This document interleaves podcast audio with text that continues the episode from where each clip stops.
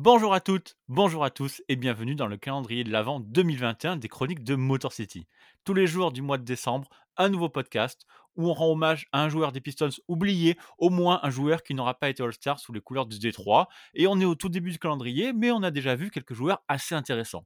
Et ça va continuer aujourd'hui parce que pour ce 6 décembre, j'ai le plaisir d'accueillir dans ce podcast Tirouf, fondateur de l'un des plus grands médias basket en France, en tout cas l'un des plus qualitatifs, c'est-à-dire The Daily Dunk. Salut Tsirouf, comment ça va? Bah, salut Winston, déjà merci beaucoup pour l'invitation et tous ces compliments. Je tiens à dire que niveau podcast, euh, bah, comme tu sais, j'ai écouté depuis quand même pas mal de mois, euh, surtout les premiers épisodes, donc euh, j'espère que ça va continuer au fil du temps. Bah, merci beaucoup à toi. Je sais aussi que tu as pas mal relayé sur le site les, premiers épisodes, donc je te remercie. Tu m'as servi de rampe de lancement aussi au début, c'est quand même très sympa.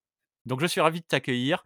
Et toi, bah, l'oublié que tu as choisi de mettre à l'honneur aujourd'hui, c'est un personnage important, c'est Lindsay Hunter, 703 matchs avec des 3 entre 1993 et 2000 dans un premier temps, puis aussi entre 2003 et 2008. Et sur cette période, jamais All-Star. Est-ce que tu peux nous dire pourquoi tu as choisi ce joueur? Bah, comme tu l'as dit, euh, donc il a fait deux gros passages euh, à Détroit. Et euh, en réalité, donc moi j'ai commencé à suivre le basket, par la NBA plutôt au début des années 2000. Donc je m'intéresse plutôt donc à la partie 2000, 2003, c'est ça, avec l'équipe de Larry Brown, Rashid Wallace, etc. Et en fait, au tout début, c'est marrant parce que comme on sait là, par rapport aux infos qu'il y a maintenant, c'est Twitter, on a des matchs tous les jours, sur Beansport c'est deux matchs par soir, etc. À l'époque, c'était pas du tout comme ça. Donc, euh, pour connaître euh, tous les joueurs qu'il y a, vu qu'il n'y avait pas vraiment Internet euh, à cette époque, enfin pas comme maintenant, moi j'ai découvert le joueur d'abord sur les jeux vidéo. Donc, à l'époque, c'était, je crois, que c'était NBA Live 2002 ou truc, un truc comme ça, je sais plus. Et genre, le joueur, je trouvais, il avait une petite moyenne, mais il était vachement balèze. Et comme par hasard, ces années-là, ça coïncide du coup avec Détroit. Et à l'époque, ça passait sur Canal+, donc c'est deux matchs par semaine, je crois que c'est le mercredi et vendredi plus les finales en entier. Et donc j'ai commencé à observer le joueur, je dis ah mais je le connais lui en fait. Et en fait le joueur, il était euh, monstrueux en défense parce que c'est aussi l'époque où j'ai commencé le basket personnellement. Et euh, niveau comparaison, on pourrait dire euh, en défense déjà c'est Tony Allen etc. Et en fait lui personnellement c'est lui qui m'a appris à défendre. Donc c'est l'époque où, je, quand je disais je commençais le basket et tout. Et Détroit allait euh, était donc en finale pour remporter le titre en 2004, mais aussi en, finale de l'année euh, suivante, 2005 euh, malheureusement perdu contre contre les Spurs. Donc Détroit c'était vraiment une grosse équipe, même si elle n'était pas hype, on va dire comme je sais pas, c'était 2004, bah, les Lakers par exemple, ou même les Spurs parce qu'il y avait Tony Parker.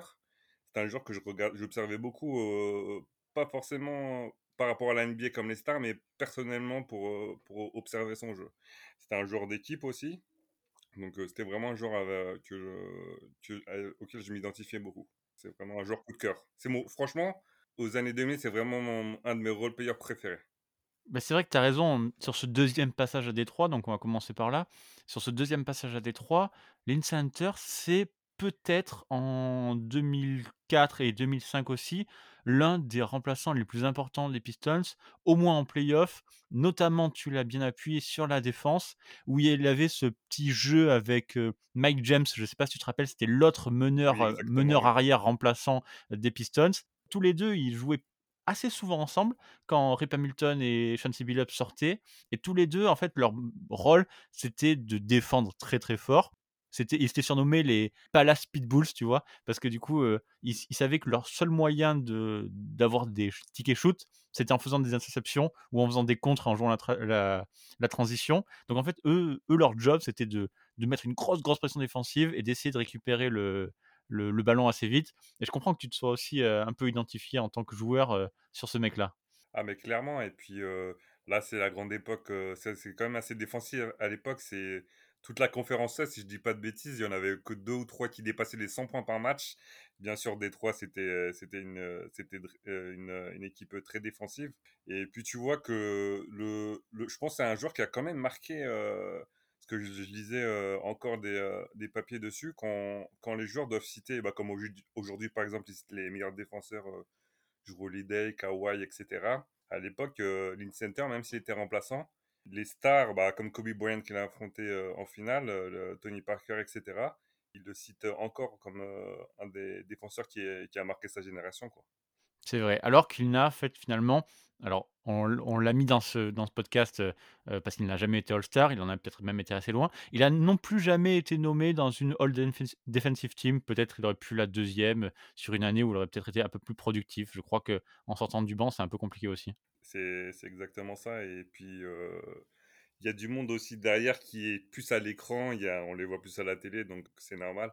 Après au niveau de son premier passage, je je connais pas assez, heu, le sujet mais je pense que tu vas tu vas pouvoir revenir un peu plus. Bah, sur son premier passage, c'est vrai que c'est lui, il arrive en en 95 donc c'est une année un peu un peu bizarre pour les Pistons parce qu'ils sont ils sont à la à la croisée des chemins. Il y a bientôt l'époque Grant Hill qui va se lancer, heu, avec le le finalement le peu de succès qu'ils vont avoir entre guillemets. Hill est là depuis 1 an du coup en 95, c'est ça. C'est la fin de l'époque des, des Bad Boys. Il y a encore Joe Dumars, il va rester encore quelque temps lui aussi et du coup, Lindsey Hunter, ben, il va essayer d'être, le meneur de cette équipe-là, mais il va jamais y arriver. Il va jouer des bouts de match en fait, vraiment, vraiment très, très, tr très peu de matchs. Je crois que son ouais, franchement, il y aura pas de il aura pas vraiment de de coup d'éclat. Il a ouais, il a une plutôt bonne deuxième année, notamment en notamment en play-off, mais en fait, Lindsey Hunter, il va jamais vraiment briller et malheureusement, il sera, envoyé, à Milwaukee contre pas grand-chose, un vétéran pour essayer de de remanier un peu l'équipe, mais malheureusement, son premier passage, même s'il va durer pas mal de temps, il va jamais vraiment être trop marquant. C'est vraiment, je comprends qu'aussi que tu l'aies cité sur ton deuxième sur son deuxième passage, que c'est aussi là où il a été le plus éclatant, en fait. Ah, c'est clairement ça. Puis avec, heu, la grosse équipe de Détroit de de de l'époque, heu, était forcément plus en vue, heu, par rapport à leur succès collectif et heu, on parle aussi, de de la défense aussi, mais c'était aussi un pas excellent attaquant, mais il mettait ses shoots quand même à 3 points, c'était quand même un très, très bon shooter. C'est vraiment intéressant, surtout sur son premier passage. C'est vrai que je je l'ai pas dit, mais il avait alors en sachant qu'on est dans les années, heu, début des années 90, hein, donc on est à l'époque où encore personne ne shoot à 3 points. C'est vu comme un shoot de dernier recours quand rien d'autre, heu, n'a marché et pourtant, Hunter, il prenait, ses 4-5, heu, paniers à 3 points avec un pourcentage pas trop dégueu. Alors, les chiffres sont petits, mais il tournait autour entre 35 alors il y a de la variance parce que quand tu shootes que 3 fois par match, bah, il y a quand même de la variance, mais il shoo il shootait entre 35 et heu, 40% lors de son premier passage à Détroit. C'est quand même pas dégueu du tout, quoi. Heu, ça reste solide, ouais, franchement, c'est, surtout pour l'époque, hein. C'est pas comme maintenant, où les pourcentages, sont quand même plus élevés. Mais, c'est marrant quand même que qu'il ait eu plus de réussite individuelle, heu, à son premier passage, mais qu'on retient plus son second passage, du coup dans les années 2000. Bah, c'est parce qu'aussi l'équipe, heu, de son premier passage, l'équipe de Grant Hill, la la heu, avec, Allen Houston, Jerry Stackhouse et cetera, bah, finalement, elle a passé, je crois un tour de play-off en 6 ans, donc en fait on on s'en souvient pas vraiment. C'est ça le problème. Ouais, c'est ça. Et juste une petite anecdote, si je dis pas de bêtises, quand il était jeune, quand il était au lycée, au collège, son son joueur préféré, c'était Isiah Thomas. Exactement, tout à fait. heu, ouais, si je dis pas de bêtises, c'est ça. Donc, heu, c'est marrant qu'il ait été drafté du coup par, heu, par Détroit. Ouais, c'est tout à fait ça et du coup, en plus, Lindsey Hunter est drafté en 93 et donc il joue une saison avec Asia Thomas, du coup son idole. Alors bon, c'est aussi le la saison où la dernière saison d'Asia Thomas, celle où il est, heu, globalement pas mal blessé, mais bon, ils ont quand même une saison ensemble tous les 2. Ah ouais? Bah bah tiens, je je savais même pas pour pour être honnête. C'est marrant. Et il y a aussi, heu, puisqu'on est dans le registre de l'anecdote, il y a quand même un truc aussi assez sympa, c'est que Lindsey Hunter, c'est un acteur du trade de Rasheed Wallace. Ce fameux trade de Ra de Rasheed Wallace de février 2004, il est envoyé à Atlanta, là où Rasheed Wallace, heu, on s'en souvient peut-être, il a fait un match en fait, il est envoyé, heu, dans le trade, non pas à Atlanta, mais à Boston et Boston le coupe immédiatement et il revient tout de suite aux Pistons, heu, 3 ou 4 jours après. Je crois qu'aujourd'hui, on n'a plus le droit de faire ça, heu, quand on est tradé enfin, quand quand on est coupé, on n'a plus le droit de revenir dans l'équipe, heu, en question. Il y a un laps de temps et tu parles de ça, je crois il y a eu quelque chose, comme ça. Enfin mes souvenirs sont flous, mais pour Gary Payton, je sais plus si c'était le par rapport à Miami ou à Boston, mais en gros, heu, il se fait trader pour un pour une transaction et heu, il revient dans l'équipe. Mais après, je peux plus dire si c'était Boston du coup, c'était 2005 ou heu, Miami 2006. Je me souviens plus, mais du coup, je pense un peu à cause de ça, il y a beaucoup de joueurs qui en ont profité, heu, la NBA met des des règles en place, pour un laps de temps de pour pas qu'ils reviennent dans l'équipe, leur équipe précédente. Ouais, j'imagine parce que du coup la pièce la plus la plus intéressante, c'était bien l'in-center et du coup, il est immédiatement coupé et immédiatement il revient. Donc en gros, Rachid Wallace, il arrive, heu, presque presque pour rien, c'est quand même cadeau, quoi. C'est clair.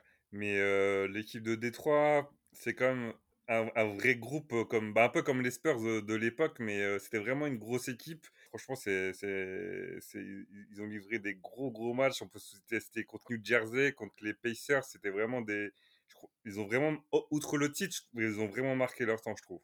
Ouais, ce ces 2 runs de de 2004 et 2005, il y a effectivement des grosses, grosses confrontations et surtout, dans le cas de ce qui nous intéresse de l'Inter, c'est quand même que les les meneurs, remplaçants à l'Est étaient quand même assez solides à cette époque-là. Je sortirai pas des noms comme ça au hasard, mais ils étaient assez solides et à Détroit, il y avait un truc qui était vraiment bien, c'était que quand Billups, heu, bah, il sortait, bah, en fait, l'équipe, elle s'effondrait pas. C'est aussi le propre des équipes sans superstar, en fait.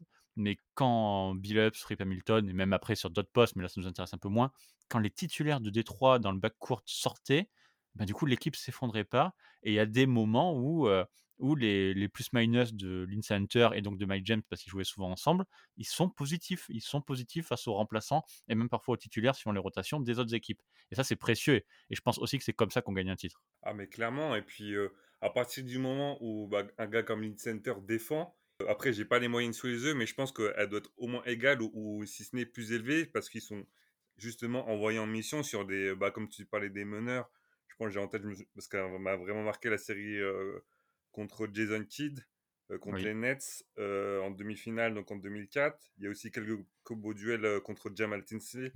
dire. j'adorais à l'époque donc ouais. Vraiment un joueur, fun et tout à avoir joué. Heu, donc forcément contre Tony Parker et puis aussi on se souvient forcément contre Kobe Bryant, il a quand même, heu, eu quelques piges, quelques possessions dessus donc heu, vraiment c'est un joueur, comme on voit beaucoup sur Twitter, tu sais, il y a beaucoup de petits, passages vidéo où on fait des petits focus. Tous les comptes, ils font ça maintenant, donc lui, il aurait été il aurait été forcément dessus sur des des missions défensives et tout. Ce qu'il était c'est spectaculaire de voir ce que c'est.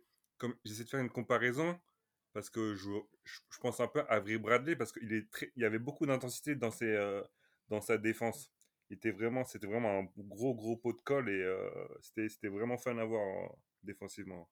Ouais, c'est ça, c'est ce ce moteur, heu, qui tourne et qui et qui s'arrête jamais sur de sur de très courtes périodes, où il sort où il sortait du banc et tu as raison de citer, Jason Kidd. Je se rappelle de son match, 7 de mémoire à zéro à à 0 point, le le truc qui lui arrive jamais. Tu as dit Jamal Tinsley qui était un très, très bon un très, très bon meneur. Je me souviens que les meneurs de de LA, heu, ont pas vu le ont pas vu le jour en en finale 2004. Non, non, c'est c'était vraiment précieux et c'est vrai que dans ce calendrier, on va avoir puisqu'on a des joueurs en entre guillemets «oubliés», au moins pas All-Star, on a pas mal de joueurs du banc, précieux ou non, mais en l'occurrence dans le de Center, des joueurs très précieux, des joueurs qui sont capitaux pour, pour gagner un titre, je me répète, mais c'est vraiment important. Effectivement, l'In-Center, c'est pas de All-Star Game, c'est pas de nomination dans rien du tout, heu, à part je crois quand il était rookie, je crois qu'il est All Rookie, heu, team, second team, un truc comme ça, mais peu importe. C'est un joueur qu'on pourrait oublier, mais en fait, avec sa défense et tu as raison de le dire, si on était aujourd'hui dans les réseaux sociaux, il y aurait tous ces petits clips, d'une star porteur de balle qui est défendue, jusqu'au bout des 24 secondes par l'In-Center et c'est vrai que ça, ça lui manque ça manque ça, en fait. Ça aurait pu, à une autre époque, il aurait pu être, heu, peut-être un autre calibre de joueur, en fait. Ah, c'est clairement ça et tu dis bien par rapport de préciser au niveau des role players, à quel point ils sont importants dans la quête d'un titre et moi, personnellement, je pense que ce sont les joueurs les plus importants parce que les stars vont faire leurs leurs stats, même s'il y en a qui vont craquer, mais la plupart du temps, on va dire trois quarts vont faire leurs stats, mais les role players qui vont se montrer, au bon moment, parce que les minutes sont quand même assez rares en playoff vu que la rotation est raccourcie, c'est ces joueurs-là qui vont qui vont faire la différence selon moi et Center, bah, il fait partie de il fait partie de ceux-là, des gars qu'il faut avoir pour aller, heu, à la guerre au moment le plus important de la saison. Bah, ça va être ça va être simple, en en 2004 et en 2005, donc quand les Pistons gagnent le titre et vont en finale, heu, en finale contre les Spurs, l'In-Center joue absolument tous les matchs. Voilà, tout tout simplement. Jamais titulaire évidemment, mais il joue tous les matchs.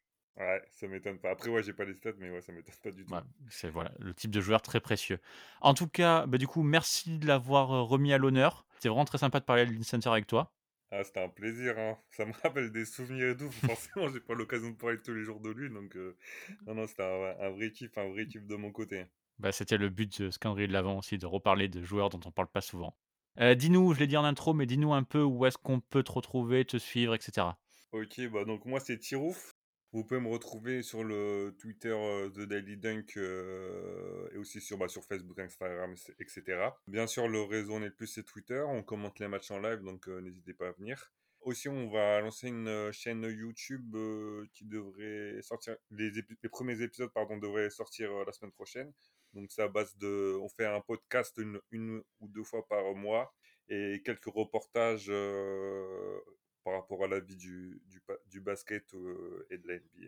Donc voilà. Bah, je mettrai tous les liens, dans la description du podcast. Sifour, merci beaucoup, merci encore d'être venu. Pas de souci, bah, surtout merci à toi et merci pour, heu, pour le taf, hein. C'est vraiment un kiff d'écouter à chaque fois, heu, ton émission. Bah, avec grand plaisir et donc vous tous, bah, je vous dis à demain pour la suite du calendrier. Bye.